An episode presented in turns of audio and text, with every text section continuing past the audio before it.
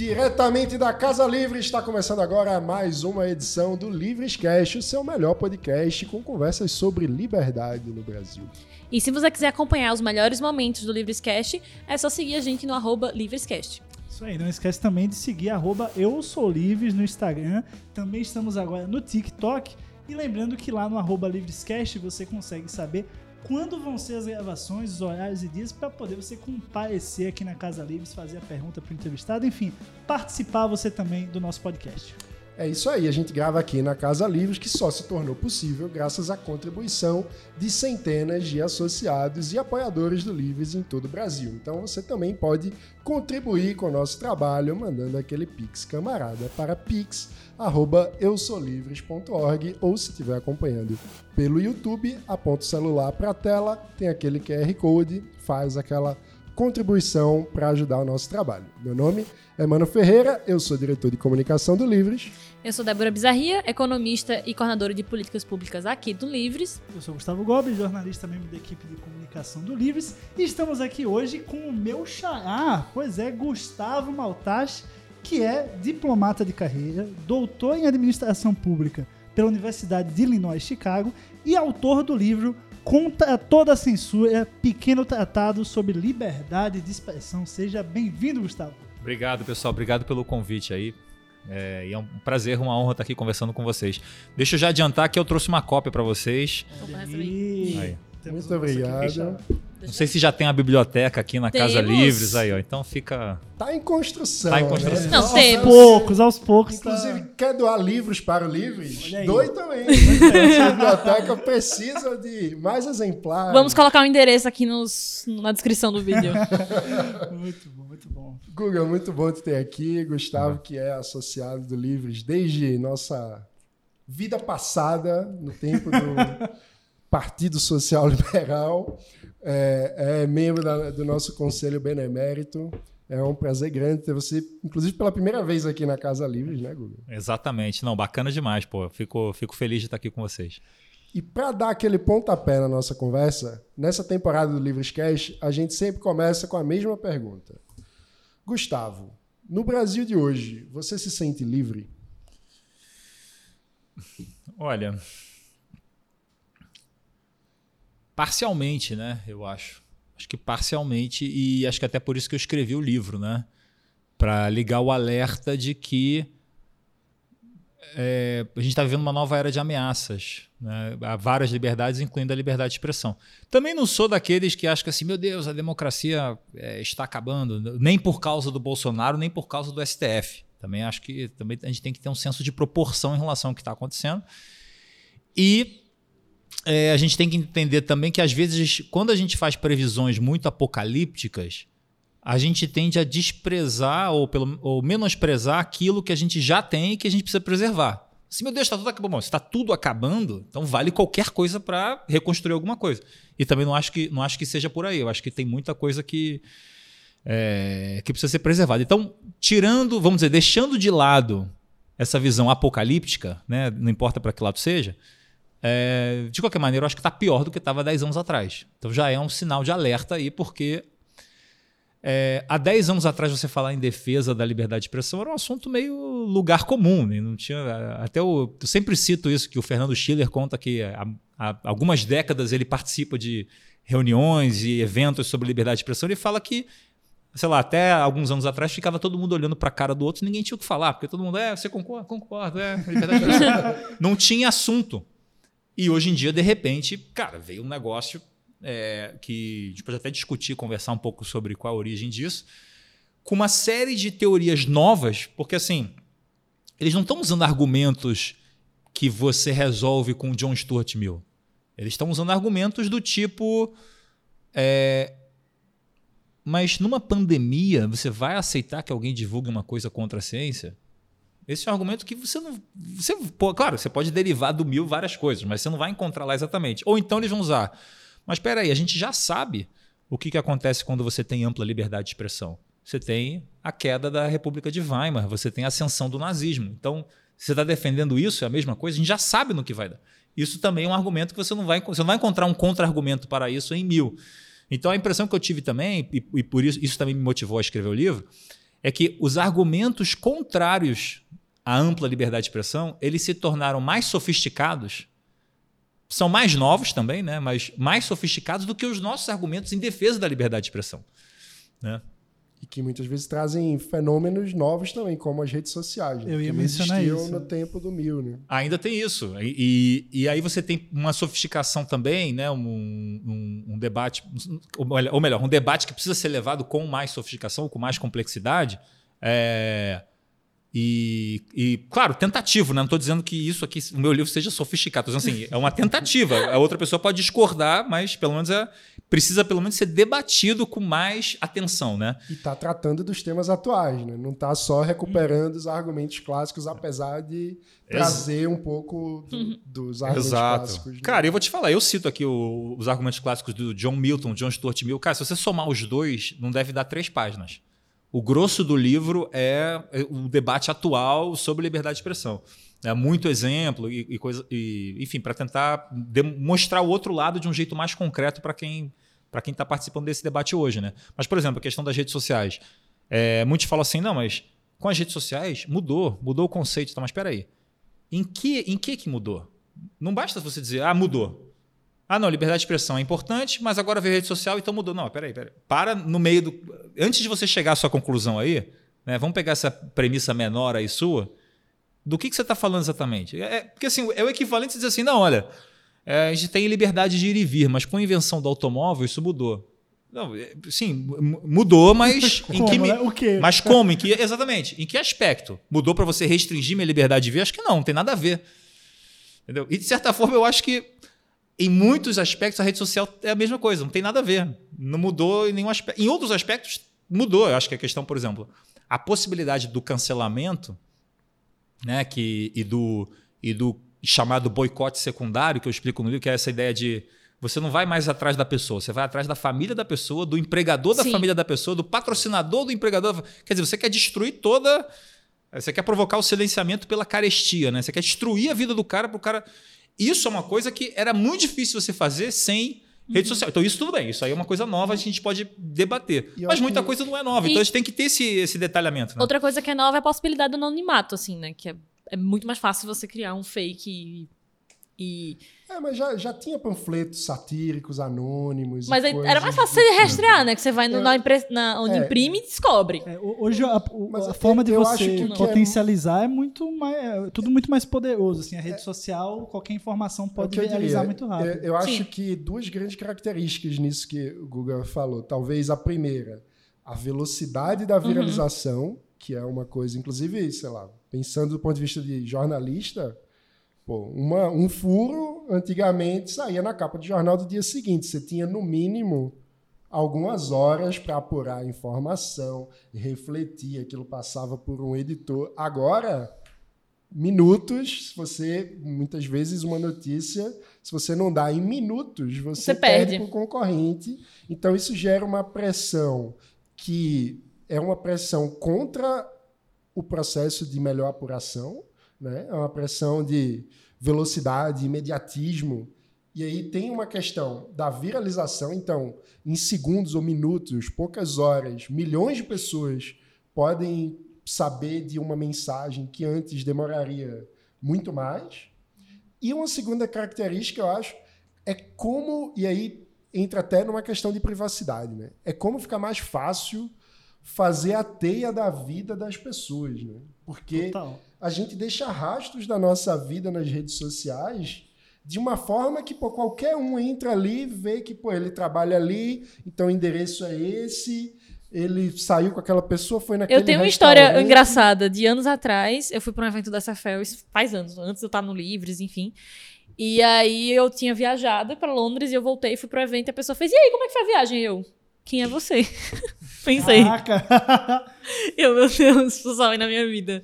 Isso muito antes de participar de um podcast como esse, enfim.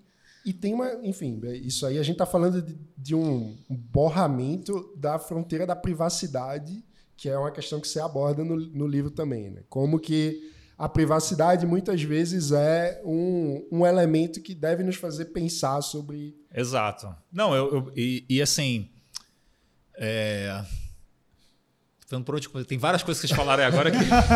Mas é o seguinte, por exemplo, tem uma coisa que eu brinco no livro, né? Que é essa coisa, vamos dizer, de, de Gutenberg a Zuckerberg, né? que é o seguinte: que é em que medida realmente o que é novo e o que não é. Então, por exemplo, vamos pensar em termos proporcionais. Será que a rede social revolucionou tanto quanto a prensa móvel? Não sei. Não é uma, não é uma coisa evidente. Né? E se você for ver as consequências da prensa móvel, as guerras religiosas e tal, cara, aquilo foi um, um caos. Então, assim, então quando você. Eu, então fiz, tive que fazer um capítulo sobre rede social, sobre mídia, e pegar essa história, porque muitas vezes a gente acha que estamos vivendo uma era de grande polarização. Não sei. Cara, você vai ver o debate, por exemplo, dos jornais no século XIX nos Estados Unidos, era muito pior do que, do que a gente vê hoje na rede social. Ah, porque é tóxico, né? Não sei o que. Cara, aquilo também era. Se você for ler o que se, que se dizia na época. E tem uma, umas frases de época que eu recuperei, que não, não recuperei em fonte primária, mas recuperei dos, dos historiadores da mídia, que eu, e, e tudo no livro eu tentei, botei nota de rodapé e tal, para dar referência aí para quem quiser verificar inclusive, ou questionar, a, né? A parte das notas de rodapé é bem, é bem grossa, inclusive. Não, tem, cara. São, são 300, nem sei 300. Elas são numeradas por capítulo, então não sei o total, mas é. são centenas de notas aí. Mas, ó, basicamente, quem tá vendo no vídeo, essa ah, parte aqui é tudo referência e nota. Então, é, tá então eu fui citando e eu recuperei assim, algumas coisas históricas de coisas que diziam, que diziam assim, por exemplo, ah, antiga, é, antigamente você não podia questionar, você não tinha meios de questionar. Hoje você escreve em Roma e você derruba um rei não sei aonde e tal. Isso falando da prensa. Então, assim, então, gente, existe essa, essa crença, às vezes, no excepcionalismo do tempo presente. Né? Estamos vivendo uma coisa completamente nova e não é. Tem, alguns aspectos são novos, outros não são. A gente tem que analisar com, com cuidado. É, essa questão da privacidade, por exemplo, eu acho que é uma outra coisa talvez nova, porque realmente ficou muito mais fácil de você ir atrás e talvez é, a gente tem de pensar algum tipo de, de realmente solução para isso. É, historicamente, na, na doutrina, vamos dizer, o, mesmo libertária da liberdade de, de expressão, entende-se que cabe alguma limitação à intimidade e privacidade. Em especial porque muitas vezes violação de intimidade é um jeito de se silenciar o outro, né? Ah, eu tenho uma fita sua aqui, melhor você Fica quieto. O famoso revenge porn, né?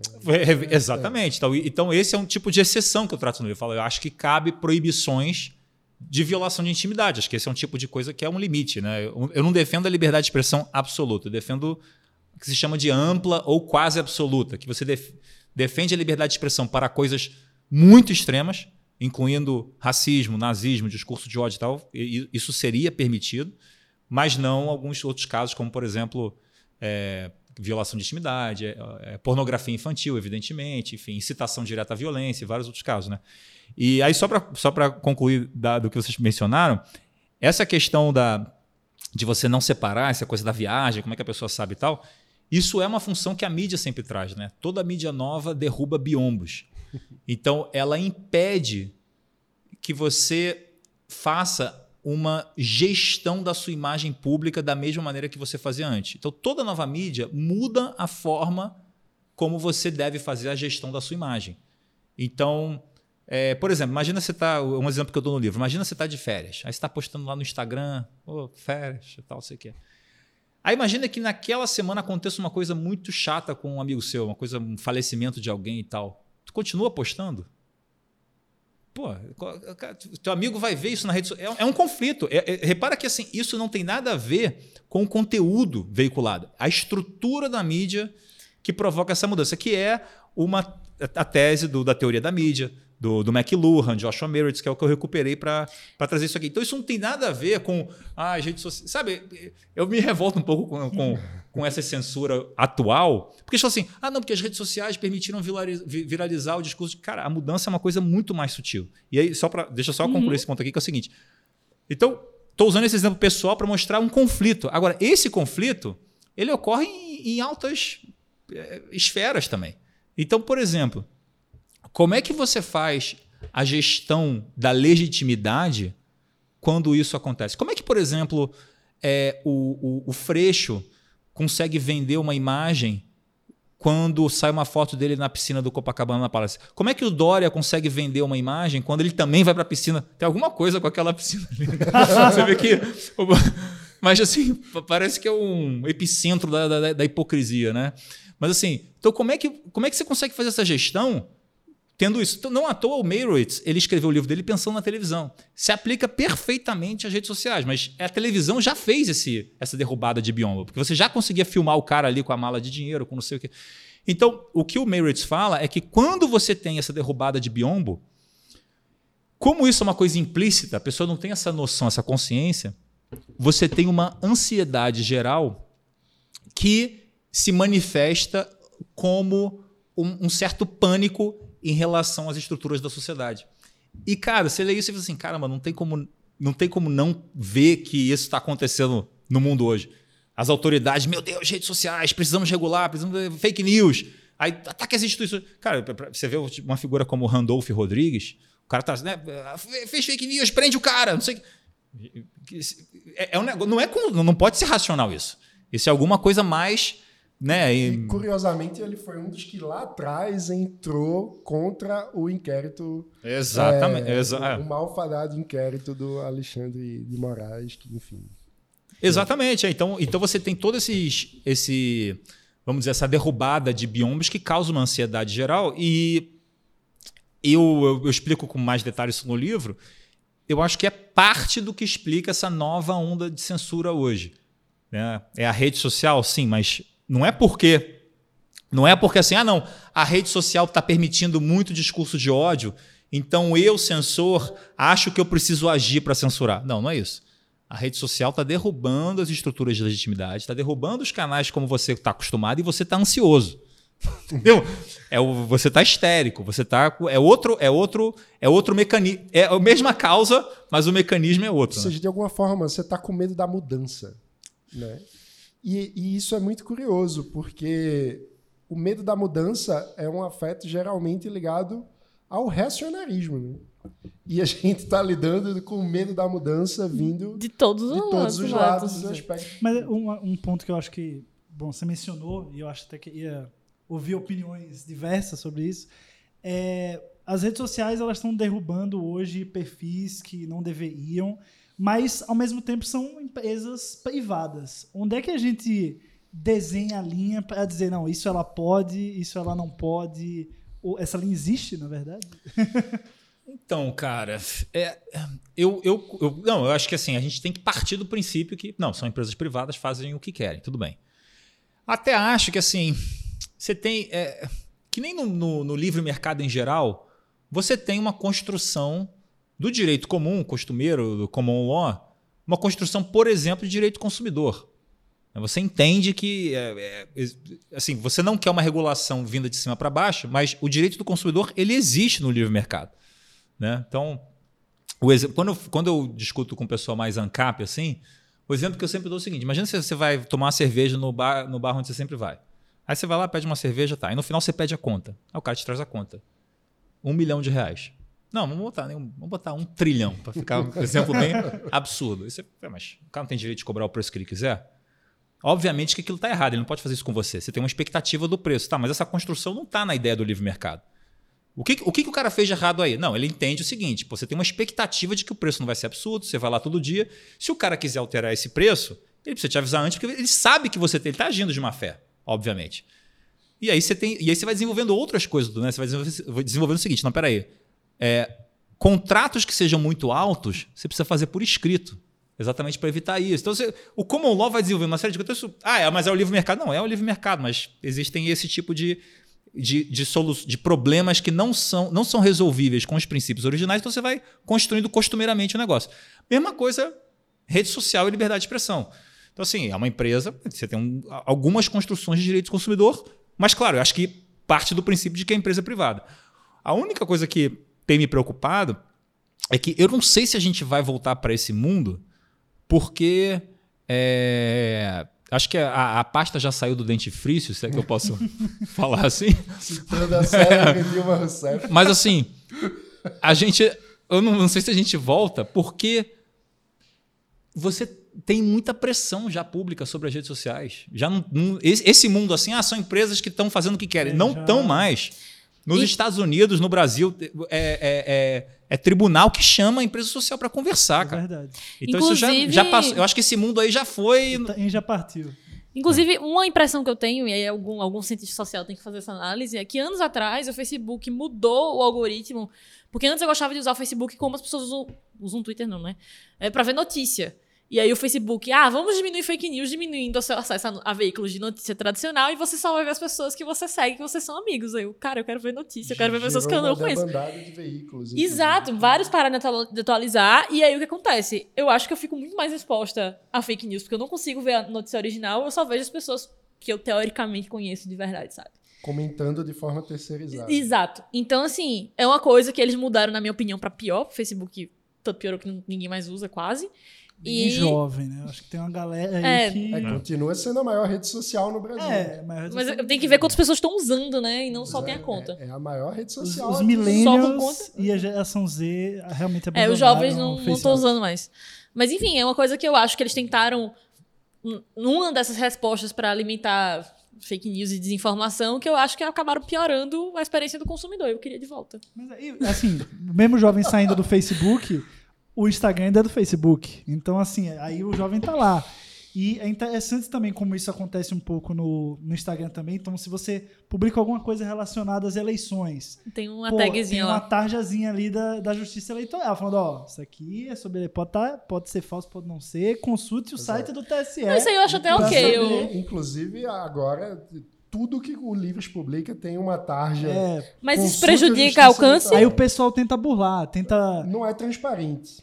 O, É. o, o Instagram nunca, Ah, sim. É um algoritmo. nunca ponto. publica com Ele- transparência Quais as diretrizes? quais as diretrizes. Se, se que- o algoritmo detecta que tem a ver com eleições, aí entra a taxa da Justiça Eleitoral. Se, se ele detecta que tem a ver com pandemia, entra o aviso também lá da, do MS, do, do. Ministério da O, Saúde. o que não é transparente, só para esclarecer que eu falei, é se isso impacta ou não no alcance de para ah, quem não, é, acredito que o não. Instagram assim, tá Assim, tô- não, não, não tenho dados, mas pelo que observo, Feeling. nas próprias redes do Pelos Livres, dados do Livres, não, é, dá não pra tá dizer que eles não, eles não cortam o alcance pelo fato de estar se tratando disso. Porque tem Mas esse um detalhe, né? Assim. exibem lá o, o- a tarjazinha dizendo que ó, isso aqui é eleição, você quer saber a verdade, nada mais que a verdade. Não, se informe mais. É, TSE. é- calma, é uma linha mais. Se informe mais. Não... Mas é um pouco disso. É tipo assim, olha, isso aqui pode, tá, Tá errado. pode ser verdadeiro ou não.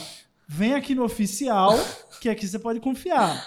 Se isso é bom ou não, aí vai depender da confiança de O cada que, que um. você acha de, É, desses, eu acho que desses esse, tags? esse é assim? o ponto, né? O oficial é sempre o, o bom. E outra coisa, o, é, não, já tô dando a resposta. pra quem não. É uma pergunta retórica.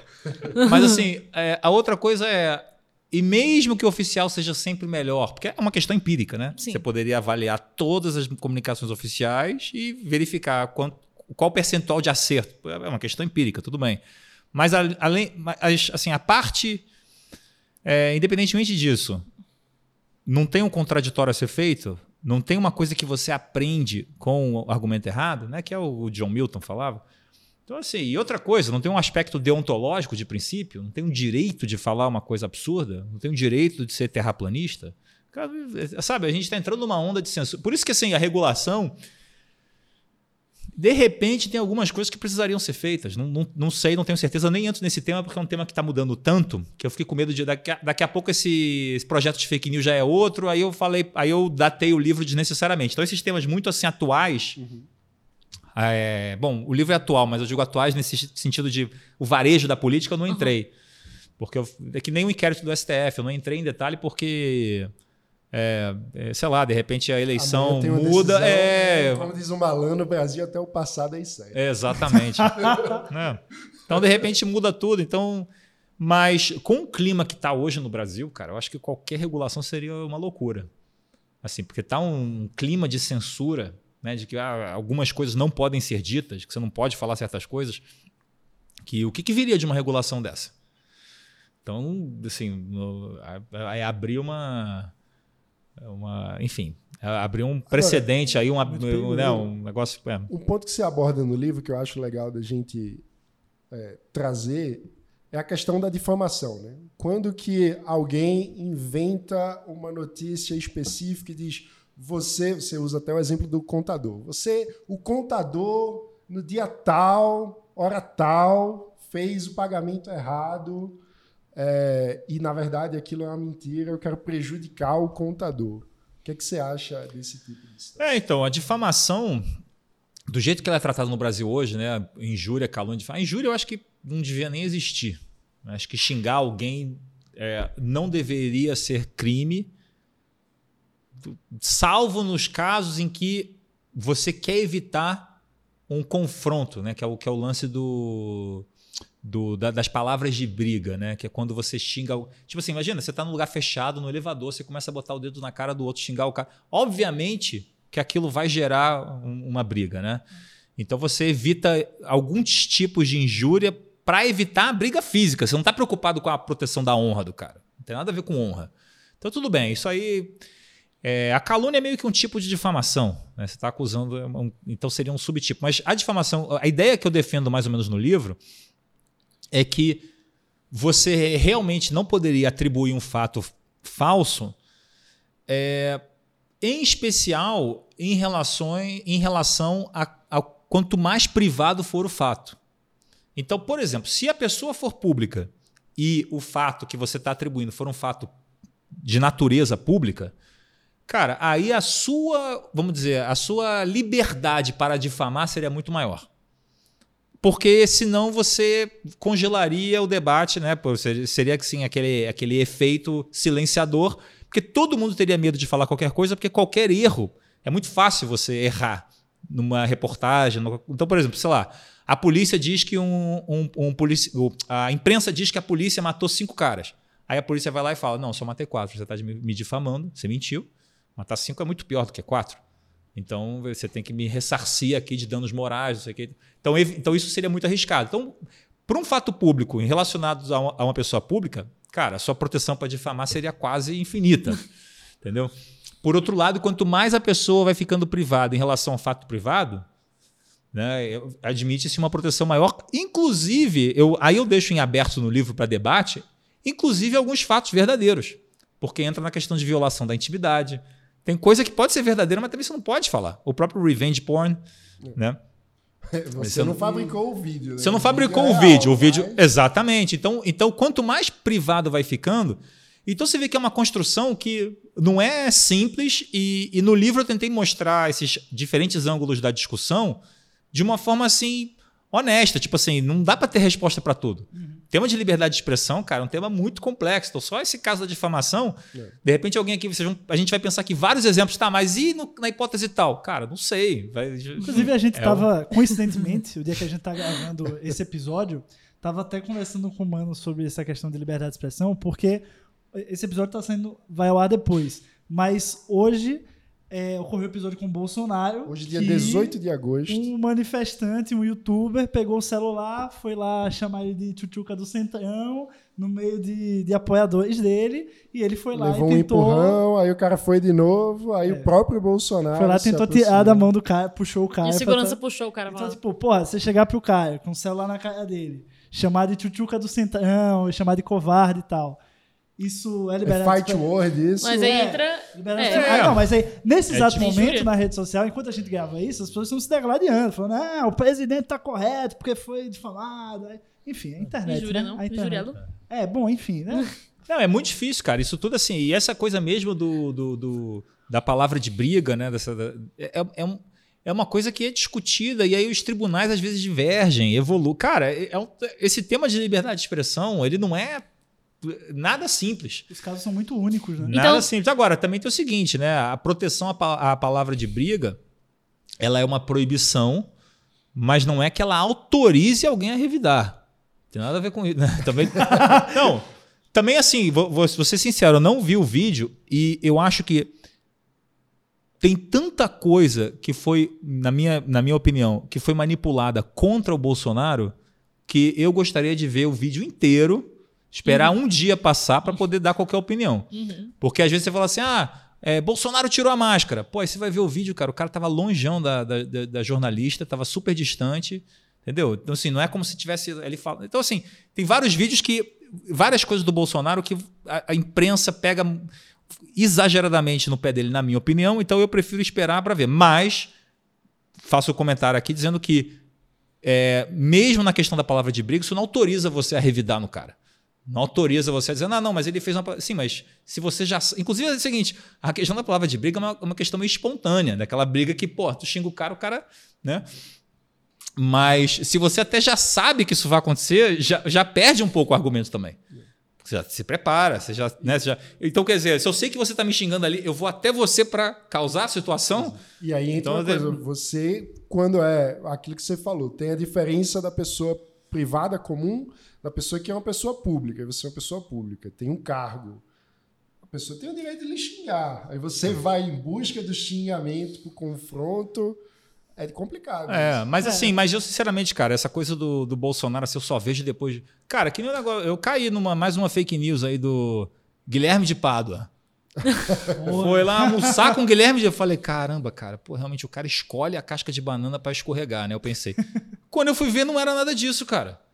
Pô, sabe? é- é- então, assim, a, o- a forma como a, a imprensa cobre o, o. e, Cara, independentemente de. Né, é, sabe? é- Você você tem, que- tem que cobrir o negócio correto.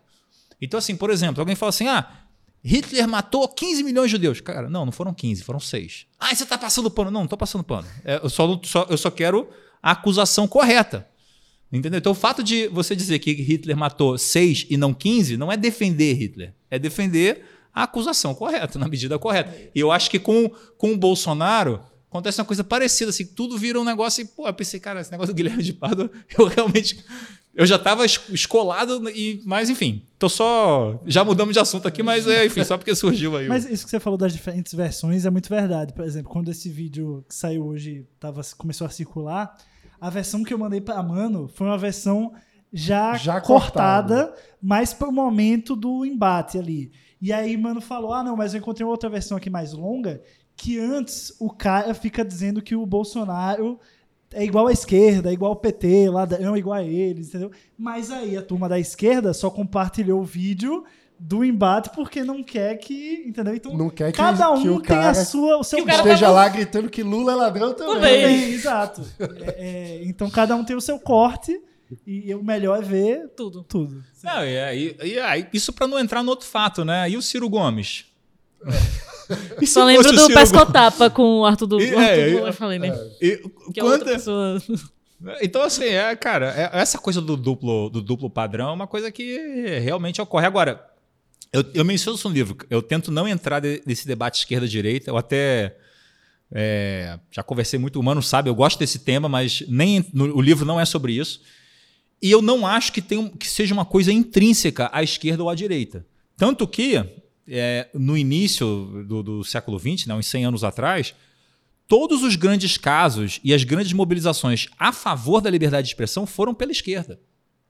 E durante muito tempo. Você pode ver até o, o- a forma como, por exemplo, o macartismo aconteceu, o anticomunismo. Foi uma coisa assim de restrição à liberdade de expressão. né, de você tentar proibir o comunismo. né. É, e só que eu acho que isso virou, não sei, aí anos 70, 80, isso deu uma virada. E realmente hoje eu acho que está ao contrário. Me parece que hoje. E aliás, no Brasil eu não conheço pesquisa, mas eu cito uma pesquisa nos Estados Unidos que é empírico isso. assim. Se você for ver quem é mais a favor de silenciar determinadas ideias, hoje é mais Partido Democrata do que republicano. Então é muito doido assim. A gente viu- virou uma mudança que hoje a liberdade de expressão virou uma pauta mais à direita, mas que daqui a 20 anos pode mudar de novo. Eu não acho que tenha nada intrínseco a ser esquerda e direita com a liberdade de expressão. É uma questão de conjuntura ah, é, histórica mesmo. Né? É, o que importa pra mim é os liberais estarem defendendo a liberdade de expressão. Se os liberais não tiverem, ninguém mais tá, aí já é. Boa, Robin. É, mas é o, o- ponto é que eu, eu, eu tenho a impressão de que. É um- isso é um tema interessante também, que é o seguinte. é, muita gente às vezes pensa, inclusive dentro do, do movimento liberal, que situações extremas admitem determinadas exceções. E às vezes é o contrário. Às vezes a situação extrema é que o princípio precisa ser reforçado. Então tem até uma, uma, uma, uma teoria do, do Vicent Blasi, que é um, um professor de Colômbia, que ele fala exatamente sobre isso, né, de como a liberdade de expressão ela, ela se aplica precisamente nos momentos mais extremos. Então, por exemplo, é, você está numa guerra, a guerra do Vietnã, cara, é- Não é traição à pátria você criticar o governo. É esse momento que você precisa criticar, porque a decisão é complexa, é uma decisão perigosa, né? arriscando vidas do, do, dos cidadãos e tal. Outro exemplo, pandemia. Então, a pandemia não é o momento de você chegar e falar, não, peraí, nós precisamos nos unir, discurso único e tal. É o contrário. Olha só, a gente tem uma pandemia, é uma coisa que provoca receio, ansiedade, né? É, talvez até empiricamente comprovado, né? No número de Sim. questão de receita médica, de tarja preta, não sei o que, você comprova. É o momento em que a gente não está no, no, nosso melhor da racionalidade, afetou todos nós, acredito. Então é nesse momento que a gente precisa ter o máximo de discussão possível. É nesse momento que o cara pode falar sim de tratamento precoce. Eu tenho até medo de falar os remédios aqui, porque depois derrubam. Pode derrubar. Mas assim, é, é o momento de criticar o lockdown, é o, é o momento de fazer isso. E aí, por isso que eu botei no livro o, o porquê que eu gosto do terraplanismo, né? O, que é o capítulo sobre ciência. É, que, cara, eu dou esse exemplo. E eu, eu acho que nisso, eu, eu acho que eu não, eu não, sei se o movimento liberal sustentou isso durante a pandemia, entendeu? De chegar e falar assim: não, cara, o cara tem o direito de defender essa, essa ideia extrema. Eu estava no, no, lançamento da, da, do livro na Bienal e foi uma mesa de debate, foi, foi, bem, foi bem bacana. Aí o moderador até perguntou: Ah, então você está dizendo que no meio de uma pandemia em que morre, estão morrendo milhares de. Botou assim naquela pergunta, bem de um jeito. jogou no seu colo assim, a, aquela pergunta bem emocional. E aí, até o exemplo que eu dou no livro, então eu falo o seguinte: olha, é, a ciência, ela serviu, claro, para um monte de coisa incrível, mas ela serviu também para convalidar as piores ideias da história. Racismo, antissemitismo, o próprio eu cito isso no livro, que é uma coisa que pouca gente conhece, do, do trabalho, do esforço do Hitler para cientifiz, cientificizar, sei lá se é essa palavra, o antissemitismo. Então ele falava: olha, eu não quero o antissemitismo da emoção, eu quero o antissemitismo da razão. Ele falava isso. Então, assim, Aí a pergunta que eu fui. Eu devolvi a pergunta para ele. Eu falei, então, peraí. Então, deixa eu te fazer uma pergunta. Estamos em 1920 ou 1930 e estamos vivendo racismo científico, a eugenia. A ideia de que algumas raças são melhores, outras raças são piores. A ideia de que você pode medir o crânio da pessoa, não sei o que, esterilização forçada, todo. Se essa é a visão da ciência, você está dizendo que uma pessoa em 1930 não pode questionar isso. Ele tem que ser racista. É isso que você está dizendo. E o que foi que ele respondeu? Ele falou, ele, falou, ele falou, não, claro que você pode questionar. Eu falei, então você pode questionar. Por que eu não posso questionar, então, a, o, o, o lockdown, ou o tratamento precoce, ou não tratamento? Cara, é, é, então assim, esse conceito de que existe uma visão oficial de qualquer coisa, voltando aí pro... é, esse conceito de que existe uma versão oficial de qualquer coisa, de que a ciência, não, porque a ciência está questionando a ciência, que é o negar. Cara, isso é, é assim, é, é, é, é completamente contrário à visão da liberdade de expressão e é danoso. Porque muitas vezes essas contestações estarão corretas, muitas vezes estarão erradas, sei lá, como, como o terraplanismo.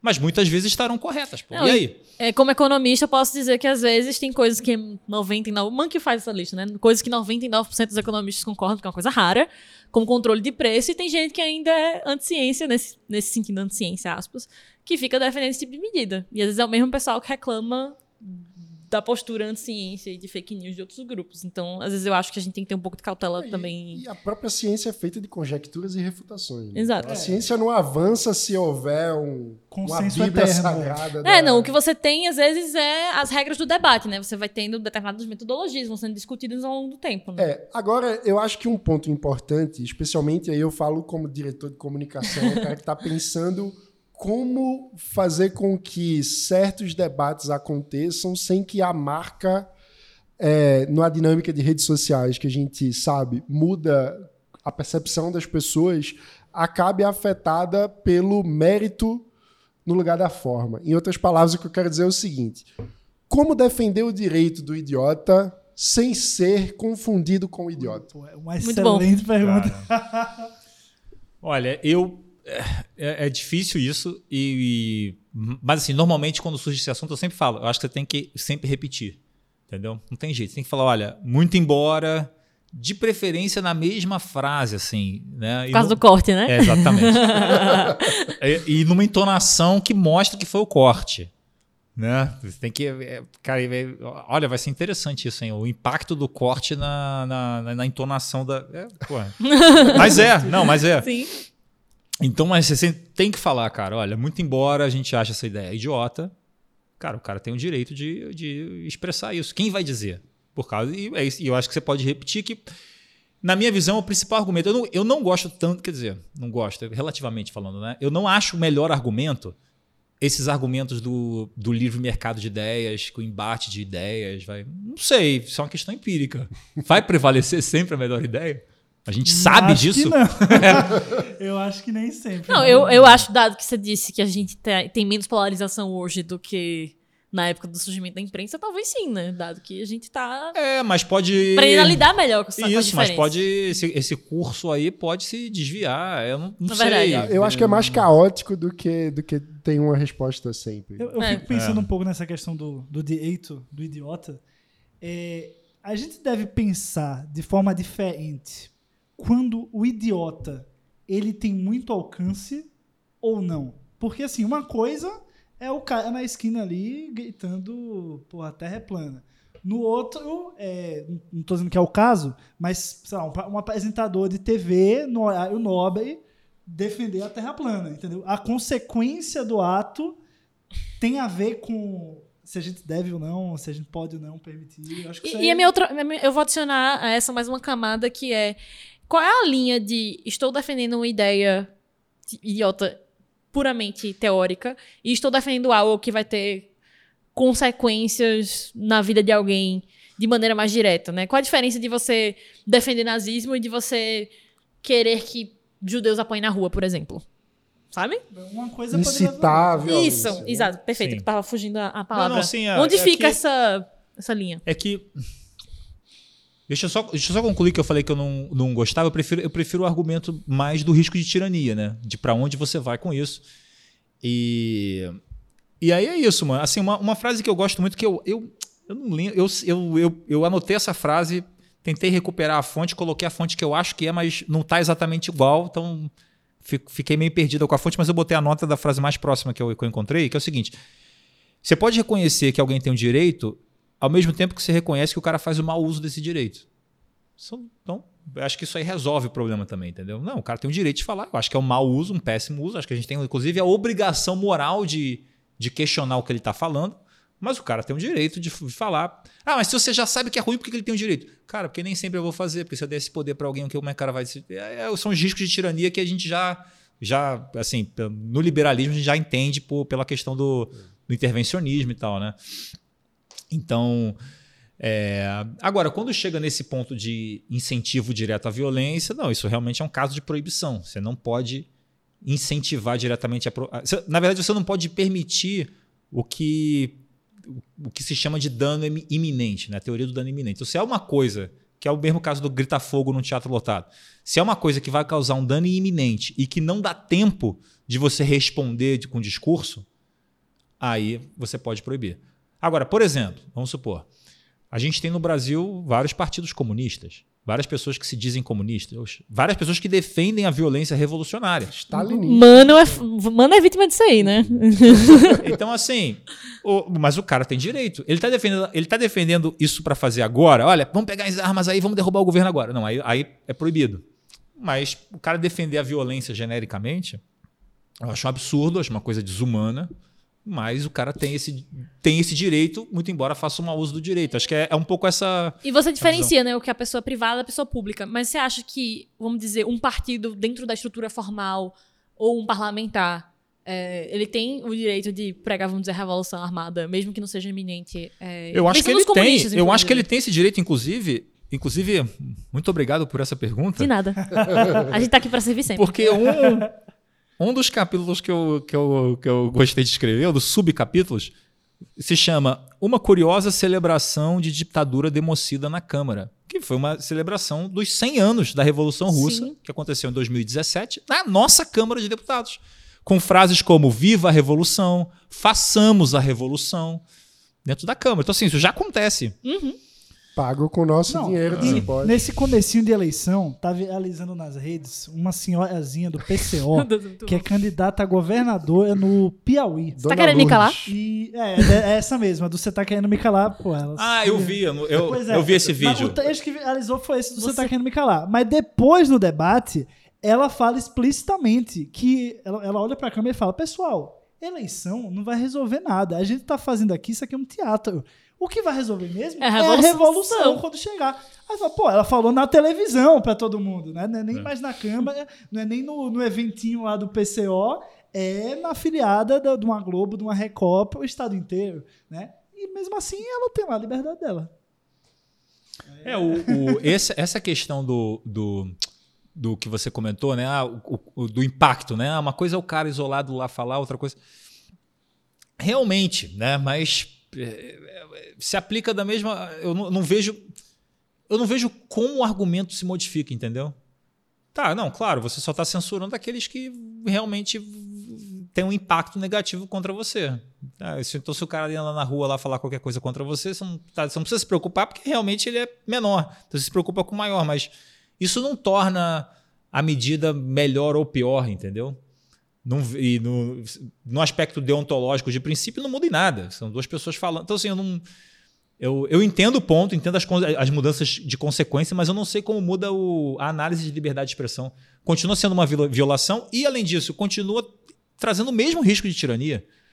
Então, quer dizer, é, o- o- o- se a gente extrapolar, isso significaria o seguinte: não, olha só, você pode falar o que você quiser no Brasil, desde que você tenha pouco alcance. Basicamente é isso. Então, então a, a- a gente poderia ter até uma regra na, na rede social que é o seguinte: olha, você jamais permita que meu post viralize, porque aí você pode falar o que você quiser. não, seria uma coisa, entendeu? É, As não- implicações disso não tem. Eu, eu- não. Não tô, não tô dizendo que não, não haja, tô- eu, eu realmente não consigo ver a diferença em termos de, por exemplo, risco de tirania.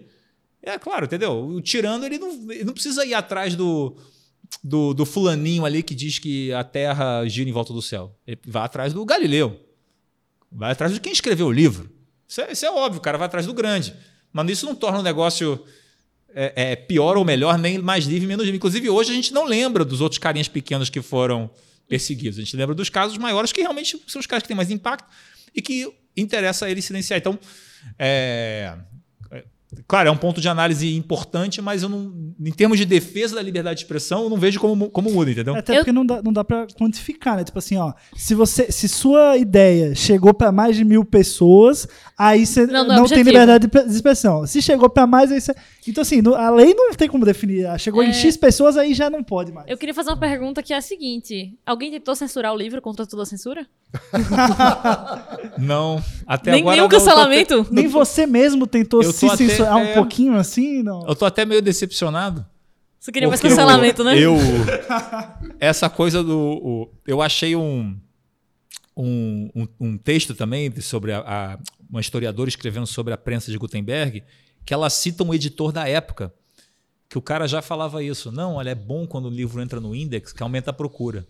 Sim, claro. Assim, até isso, assim, a gente, é, é, aí eu acho engraçado, por isso que assim, é interessante você olhar a história, né? Que você vê assim, ah, efeito Barbara Streisand. Né? Sim. Isso não é efeito Barbara Streisand. Isso, isso, é muito mais antigo. É, isso é muito mais antigo, entendeu? De repente o cara lá fazendo uma, uma Lutero, epigrafia, uma pintura rupestre lá na, na caverna, já tinha rolado isso. Aí apagaram lá, vamos lá ver o que, que tentaram apagar. De repente já rolar. Já, então assim, tem, uma, tem um- esse lance do excepcionalismo do tempo presente, que é um negócio assim meio que causa essa histeria, né? Não, rede social. Cara, acho que tem muita coisa que a gente está revivendo só em- com novas cores, mas só revivendo, né? Sim, mais recentemente teve o caso do Keivela. Tentou censurar na Bienal do Rio um quadrinho que tinha um beijo gay. E aí, pô, o quadrinho esgotou na Bienal. Foi É. todo mundo atrás pra querer Ah. conferir o que, que tinha de mais nesse quadrinho. É claro. É, não, isso é Clássico. E outra coisa, e deixa eu só pegar mais um ponto, que é o seguinte. Vamos supor é, que tem a ver com isso também, que são as consequências não intencionais, que é um ponto importante, que eu, que eu cito no livro também. Vamos supor que. é, vamos partir da premissa de que o Daniel Silveira seja um perigo à democracia.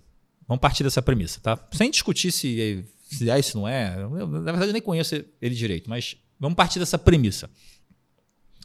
Vamos supor, hipoteticamente, que daqui a 20 ou 30 anos ele seja eleito presidente do Brasil. Você acha que a prisão pelo STF aumentou a probabilidade ou diminuiu a probabilidade desse cenário? Aumentou. Porra, então assim, então, mesmo. Vou, vou bater na madeira aqui pra Não, não. acontecer, né? Vamos. Mas assim, mesmo que seja para defender a democracia, Não vale tudo. não, entendeu? É o- Você- não, não, não é. Você cria um mártir. né? o você cria um feitiço Marte, pode virar contra o feiticeiro. Você cria o senso de injustiçado, você cria o senso de, porra, esse cara tá lutando contra os poderosos. Esse sim tá lutando contra os poderosos. O cara deu a liberdade Que dele foi o que aconteceu com o Lula também, né? com a prisão do Lula.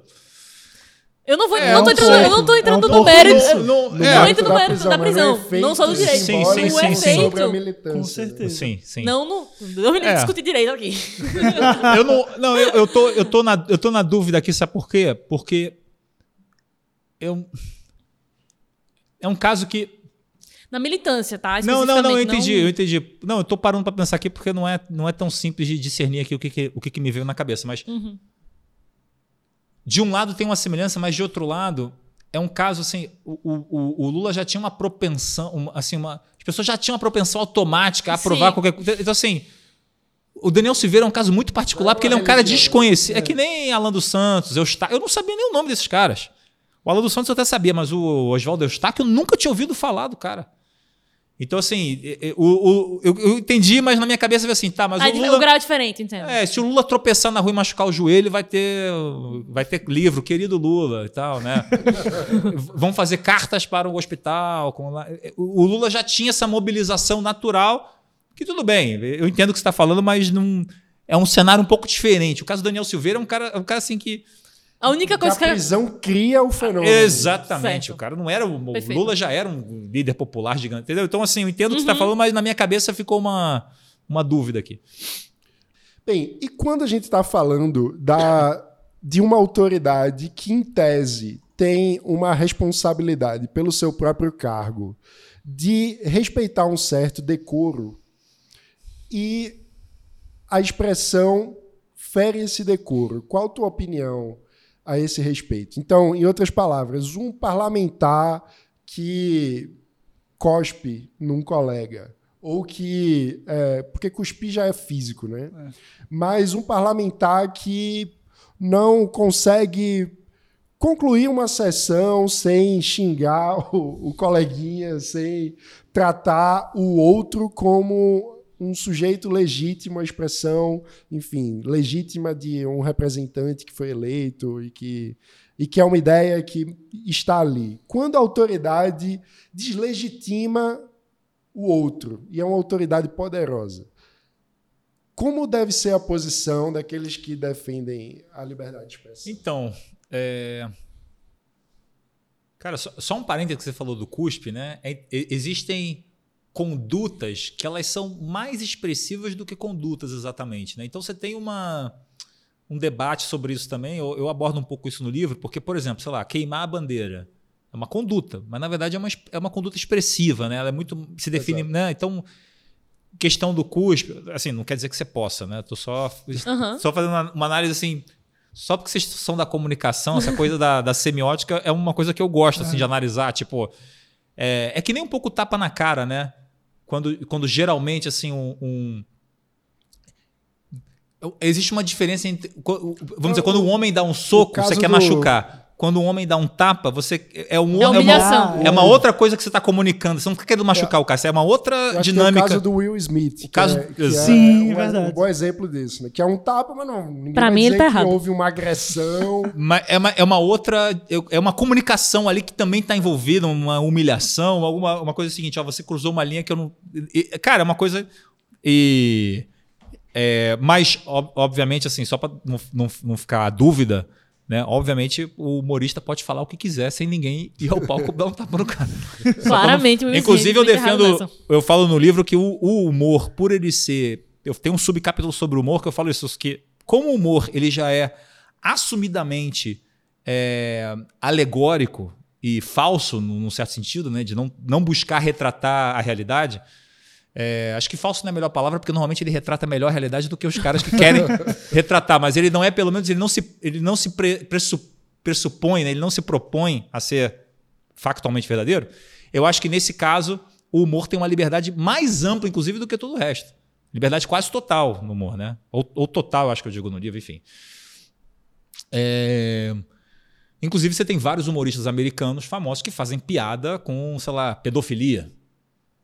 Então você, você vê que os limites do humor eles são diferentes. não, brasileiro. O famoso Comia Ela e o Bebê, do Rafinha Bastos. Do Rafinha Baixo, que, eu, É um que aliás caso eu, clássico. Seu sósia. Meu, porra. é, que eu Ca- É, é, eu sei, eu sei. Caraca, Eu cara. não acho, não, mas enfim. Agora eu, eu, eu notei aqui. Depois que a chavinha vira, Não, clica, não. você fala, porra. Mas eu Não. cito um caso, eu não sei se o que eu cito é esse, agora eu não lembro, mas eu cito um caso do Rafinha Bastos, cito outro do Léo Lins, é, que, cara, liberdade, assim, o Danilo Gentili vive sem- Danilo Gentili, é, tudo assim, a liberdade, cara, é mais, seria mais ampla do que o naturalmente esperado. Agora, nesse caso do, do- do- do- da liberdade de expressão em determinadas circunstâncias profissionais, você tem aí, eu não entro muito nesse detalhe, eu eu falo, eu menciono isso no livro e falo, não vai dar para entrar no detalhe porque o livro tem um limite de página.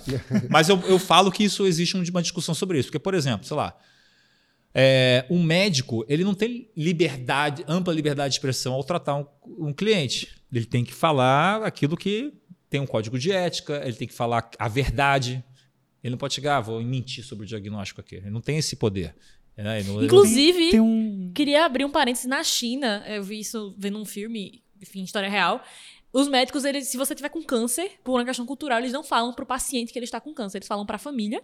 E pra família não falar, porque eles acreditam que é mais provável que a pessoa morra da tristeza do que do câncer. É porque em casos como esse, profissionais e tudo, Então você vê assim que existe tem um, toda uma outra existe um, um- também. um código, um regimento que está abaixo da lei. Tipo, a lei permite liberdade mais ampla e o regimento para aquela situação é, é, cerceia de certa forma. É, mas às vezes o É, regimento mas tá errado, não, né? não, não, mas não- nesse caso não é só o regimento, nesse caso é o, A ética da é própria o profissão. contrato. É o contrato. Tem um contrato que muitas vezes é implícito, não é um contrato formal, mas tem um contrato. Você vai num advogado, o contrato do cara é te falar a verdade e te as- a melhor estratégia de defesa, claro. Ele pode errar, tem o erro de boa fé e tal, mas é, o- existe uma expectativa de que ele se comporte de uma determinada maneira. Ele não tem liberdade, ele não pode falar qualquer coisa a respeito da, da, daquilo. Então tem uma limitação pela função profissional dele.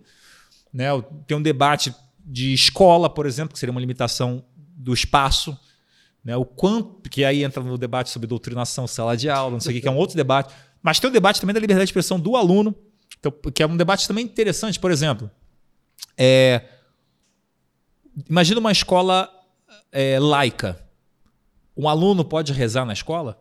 Diz assim, pô, mas é uma escola privada, ela pode proibir. Por outro lado, é uma criança. A criança sempre tem proteção especial. Então você tem esses debates aí, cara, que são debates meio difíceis de resolver.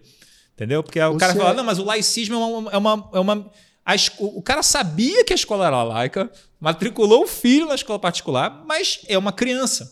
Então, quando tem criança, você sempre tem uma exceção. Então, é, E é às um- vezes a escola é de uma denominação religiosa e a criança é de outra. E? Já, já aconteceu. Não, sim, é. Mas é, é- é um debate, não tem uma, uma. Vamos dizer. Não tem uma. Não é uma solução tão simples e auto-evidente. Então, vários desses, dessas circunstâncias, sejam profissionais, seja dos, dos locais, dos estabelecimentos, tudo isso, é, estabelecimentos pri- privados, estabelecimentos públicos, tal. É, tudo isso eu, eu coloquei assim num, num, num subcapítulo dizendo o seguinte: olha, tem tudo isso aqui, são pontos importantes, mas não dá para entrar em detalhe. Então eu nem entro tanto nesse, de- nesse detalhe específico do livro. Agora, me parece que no caso de, de, é, de representante, cara, é difícil você limitar a liberdade de expressão dele, afora a limitação via eleitoral, né, de não reeleger o cara, ou a cassação. Eu Acho que cabe. Eu não, eu não, Então, caberia cassação num caso em que os colegas julgam que ele não está contribuindo com coisa que É tá porque, falando em contrato, na minha visão, tem um contrato social na democracia que é, olha, você representa uma parcela da sociedade, seu colega representa a outra, logo vocês Tem que estão se- ali tem que se conviver obrigados a conviver. Uhum. É. Vocês têm que conseguir conversar. Né? E por, por, enfim, é o trabalho de vocês. Vocês são parlamentares para conversarem uns com os outros. Então, eu acho que tem um decoro mínimo para o exercício da função poder acontecer de forma é, civilizada, de forma produtiva, enfim, que honre os impostos das pessoas que estão pagando, é, que eu acho que no Brasil a gente avacalhou. Não, é, uma, é uma visão, hoje, é uma visão completamente romântica, eu acho, porque as pessoas hoje votam por, num cara porque ele tá prometendo destruir o coleguinha dele, não dialogar com o coleguinha Mas- dele. Ele, vamos para combater o fulano, Mas vamos eu- votar nesse para destruir esse. Mas eu acho que o que o Mano tá querendo dizer é assim, uma coisa. Tipo, a gente sabe que é Brasil. É, Uma coisa o é o- ideal é, Ok, mas assim, o cara tá fazendo uma propaganda política dele. Mas uma vez eleito, se ele ficar o- todos os dias, o dia inteiro, fazendo isso, E- vai inviabilizar. E eu acho que um, um ponto interessante, até começando a, a responder minha própria pergunta, eu acho que para além da lei, existem condições culturais necessárias para preservar o exercício da liberdade. Então, nem, nem todas as respostas Uhum. é, precisam vir de uma regulamentação, de uma lei, de uma autoridade central, mas eu acho que certas condições culturais precisam ser prezadas por aqueles que cultivam a liberdade de expressão, no sentido de, caramba, se tem as pessoas estão impedindo alguém de ser ouvido num contexto em que é importante ouvir a pessoa, alguém que defende a liberdade de expressão tem que dizer, "Ca- gente, está na hora de ouvir o turno do esse é o turno de fala desse dessa pessoa aqui, porque vocês estão ignorando, mas é importante ouvi-la também. Então, é, eu acho que que tem isso, que tem uma camada é, de civilidade, eu acho, de condições culturais que precisam ser prezadas pela sociedade, que não é uma lei que vai impor, e que eu acho que talvez seja um dos problemas no Brasil hoje, assim, que as pessoas não reconhecem no outro um interlocutor legítimo e tentam silenciar o outro e tentam dizer, olha, vocês todos aqui nunca escutem aquele porque ele é um perigo muito grande. Então, acho que mesmo quando que é uma tentativa de censura não necessariamente legal, Mas, mas via turba, né? via, é, via turba e via um boicote social, do tipo, fulano de tal, é impossível andar com esse aí, né? Esse aí você não pode ler. Como soltar aquela foto do Kim conversando com o Freixo. Kim com Freixo, por exemplo, exato. Então vira uma vigilância meio tribalista, né? De que, pô, e, e eu acho que esse tipo de cultura é hostil ao exercício da liberdade de expressão, para além da questão puramente legal da atuação do Estado. Precisamos ter mais amor à liberdade alheia. Opa. Não, o lance é que- Então, é, mas é um lance interessante isso, porque. É. é- eu- é- claro, não, eu até falo isso, menciono isso no livro. Se, se- se a gente não produzir uma cultura que valorize isso, não vai ser a lei que vai valorizar nem os tribunais, co- concordo. Mas é interessante o argumento também que o pessoal fala o, o- que, o- que muitos dos censores fazem, que é o contrário, né? Tipo, não, liberdade de expressão é bom, mas o problema é que no Brasil. Eu gosto da primeira emenda, mas. E, e uma coisa interessante, tipo assim, cara, muitas vezes são pessoas que estudaram nos Estados Unidos, que gostam dos Estados Unidos, que admiram os Estados Unidos. Que fazem compras em Miami. É, é, pra não Muito mencionar isso. Aí você fala assim, não, então, pô, você, é- você admira os Estados Unidos, você deve ser um grande admirador da primeira emenda. Aí o cara fala, não, veja bem, primeira emenda, pô, liberdade de expressão, acho que é bom, mas no Brasil a cultura é outra e tal. Tudo, tudo bem, então já vi que primeira emenda não é o seu forte. Então, pelo menos você deve ser um grande admirador da segunda emenda, fala sobre porte de arma. Não, não, veja bem, a segunda emenda também, pô, arma no Brasil, acho que já não cabe, violência aqui é outra est- estrutura, acho que não cabe. Não, tudo bem, então você não. Você é um admirador dos Estados Unidos, mas você não gosta nem da primeira emenda, nem da segunda emenda. Então imagino que, pelo menos, você seja um defensor é, de uma política dura de segurança pública, do encarceramento pesado, penas altas, né? Como os Estados Unidos fazem. Ele falou. Não, veja bem, então também. Então eu falei, cara, então você acha que os Estados Unidos são o que são por quê, cara? Por causa do Starbucks? Entendeu? Por causa do quê? Quais são as instituições, quais são as premissas constitucionais que construíram aquela sociedade? Entendeu? É muito bizarro isso, cara. Então, e, e começando pela primeira emenda, as pessoas não conseguem entender isso. Elas acham que ah, lá é diferente. Cara, lá não era diferente. Eles construíram aquilo também. Eles estabeleceram, inclusive a primeira emenda demorou, eu conto um pouco essa história no livro, demorou muito para ela chegar a ser o que, o que ela é hoje. Talvez aí uns, sempre, sempre houve na, na, na cultura popular um- uma certa é, uma, uma, certa tolerância com um dissenso, tanto que a gente falou aqui sobre o século XIX, como eram os jornais na época. E muito curiosamente, você tem vários casos, porque lá, muitas vezes, mesmo a, a difamação, é, o processo civil, né, a ação civil, ela vai a júri. Então o júri decidia não processar o cara. Pô, mas o cara me xingou no jornal, não sei o quê. O júri, não. Parte do jogo. Então você vê que a, por esses julgados, você, porque tem uma, uma falácia também que muita gente fala assim: ah, a primeira emenda não era nada até 1950. Tem uma falácia rolando assim no, no, no, no meio liberal sobre isso. E não, não é verdade. Entendeu? Não é verdade. Se você for ver lá atrás, você já tinha várias sementes ali de. Né, tanto que, pô, o próprio Madison, o pessoal que lutou lá para fazer o Bill Rights e tal, Thomas Jefferson, pô, naquilo. Então eles escreveram à toa a primeira emenda. Já tinha, aquilo já existia na sociedade, aquela ideia de não, de não deixar o governo proibir, impedir que você fale as coisas e tal. Então, claro, mas, claro, foi uma construção gradativa e tal. Então, é, me parece que no Brasil é a mesma coisa. Assim, você tem, tem que começar essa cultura de alguma parte. Isso não vai ser resolvido em menos de 20, 30, 40, 50 anos. É, a gente precisa começar agora para daqui a 50 anos você ter algum tipo de resultado de não, realmente, olha, a gente entende que uma sociedade só vai ser livre se você é, confiar na sua sociedade, se você confiar na sua população. E aí vem esse ponto que, que tem a ver com o ponto da, da, da democracia que você estava falando, do, de como as pessoas elegem as outras e tal, né? De ah, eu, eu eleger o cara só para bater no outro lado e tal que aí é um ponto que eu, eu, eu, tive que abordar no livro, por isso que o livro tem um capítulo sobre democracia, porque me parece que a dificuldade no Brasil que a gente tem com a liberdade de expressão, a gente, não a gente, eu digo. A, o que eu chamo, eu, eu, chamo, eu chamo assim de uma vanguarda de escolarizados urbanos, que é meio que assim, o pessoal que. É, como no Brasil, infelizmente, estudar é para quem pode, não é para quem quer o cara que estudou mais se acha um agente civilizatório, né? Ele acha que tem que civilizar, é um autocolonialismo, assim, ele acha uhum. que.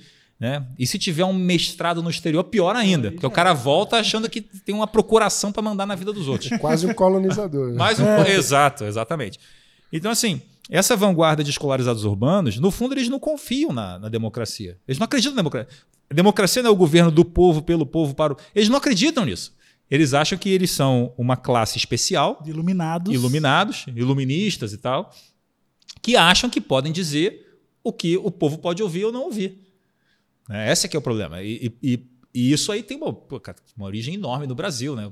Desses, essa elite messiânica, salvacionista, o tenentismo, né? o movimento de não, eu vou dar um, um golpe de cima para baixo para consertar as coisas, agora vai, é, é essa solução mágica.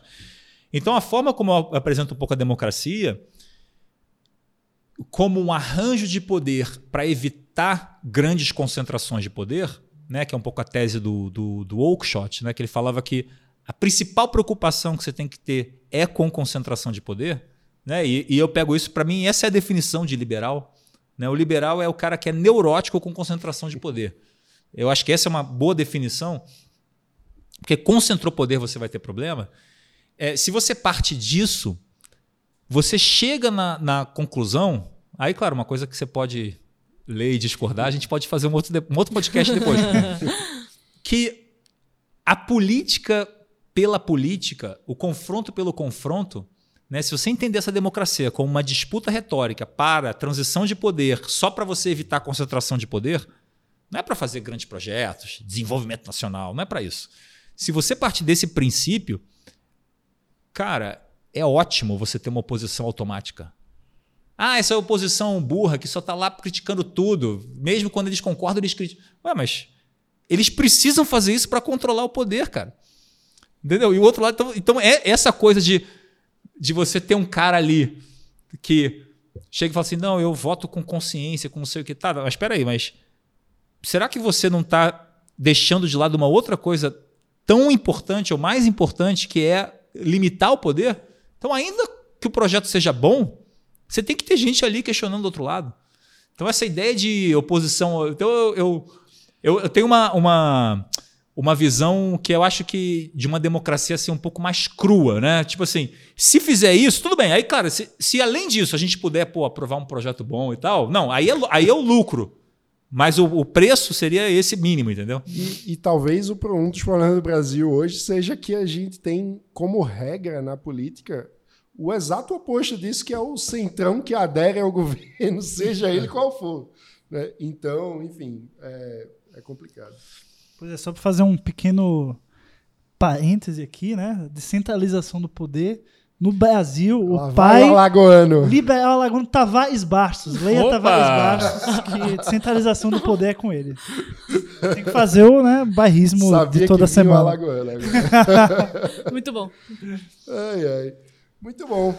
Guga, onde que o pessoal pode encontrar o livro? Cara, já tá. Que, que foi lançado há um, acho que foi o quê? Um mês e meio atrás, mais ou menos. Então. Com segunda impressão já, né? já tá na segunda impressão, cara. Foi, foi tava tendo uma recepção legal aí. E mas acho que já já já tá nas livrarias já tem umas semanas aí. E então você deve encontrar livrarias físicas ou online também.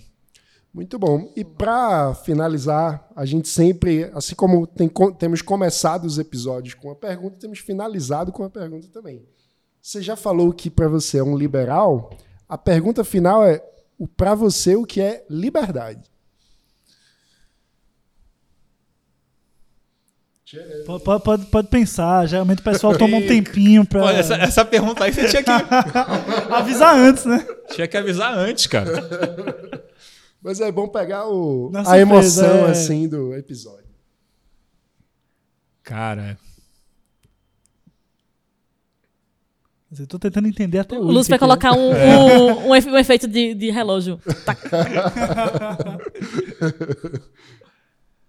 Cara, é difícil porque você pergunta assim, vem várias coisas na cabeça, né? Vem tanta questão mais institucional de você ter, de você, vamos dizer, você poder fazer o que você quiser, falar o que você quiser, mas ao mesmo tempo você ter a proteção em relação a alguém que venha te impedir de você, né? Você tem essa questão institucional. E você tem a questão de a questão moral e psicológica, que é muito importante, né? Que é o quanto que você é livre para pensar e falar o que você quer sem receio de decepcionar familiares e amigos, sem receio de decepcionar o grupo, né? E, e aí, cara, tem uma, uma frase do, do Tocqueville que diz que o ser humano teme mais o isolamento do que o erro, né? E aí ele acaba, vamos dizer, adimplindo aí as expectativas do grupo para não ser ostracizado. Ah, Lembra aquela outra frase do é melhor ser feliz do que ter razão, né? Exato. Então, é, essa, essa, essa frase também vale para vários contextos. Então, eu não sei, cara. Eu acho que é, eu, Talvez eu acho que nesse conte- eu acho que nesse contexto liberdade é um pouco isso, cara, sabe? Você você colocar, você não ter é um- é- vamos pensar assim nessa questão mais psicológica e tal. Acho que a liberdade é meio que um estado de espírito em que você não tem receio de emitir a sua opinião por conta da reação alheia. Você não, não Esse- teme o isolamento. Você não teme o isolamento, exatamente. É, eu podia ter falado mais. Mas- Gustavo ajuda Gustavo. é, isso aí. É verdade. Mas, pô, é. Cara, mas é uma pergunta boa isso aí, cara. É- Todo É, mundo tem que responder. To- Todo, mundo tem passa que. aqui Ótimo. responde. Então, então vou ficar com isso aí, cara. É, é, é você, você agir sem, o, sem colocar o medo do erro acima. Ou ou melhor, ao contrário, né? Sem colocar o medo do isolamento Acima do acima erro. do medo do erro. Muito bom. Bela definição de liberdade. Pô, parece que tá cada vez melhor as definições. O pessoal vai, né? Sim. Depois vamos fazer um compilado das definições. Boa, boa ideia, Boa. ideia. Vai ficar legal. Guga, super obrigado por essa conversa. Muito Não, legal. obrigado, cara. Foi bom demais. E. Cara, tô à disposição aí pra gente conversar mais. Se- depois que a gente vocês discutirem aí, quiserem falar de novo, pegar pontos específicos, cara, eu, eu adoro o tema e quando vocês precisarem, tô à disposição. Obrigado pelo convite. Maravilha. Se você gostou do episódio, não esqueça de distribuir para seus amigos, deixar aquele joinha, se inscrever no canal, essas coisas todas que vocês Comentar aí embaixo, tudo, tudo que tem, tem direito. No Deixa aí sua opinião livre sobre a livre expressão. Isso aí. Até mais. a próxima. Tchau, tchau.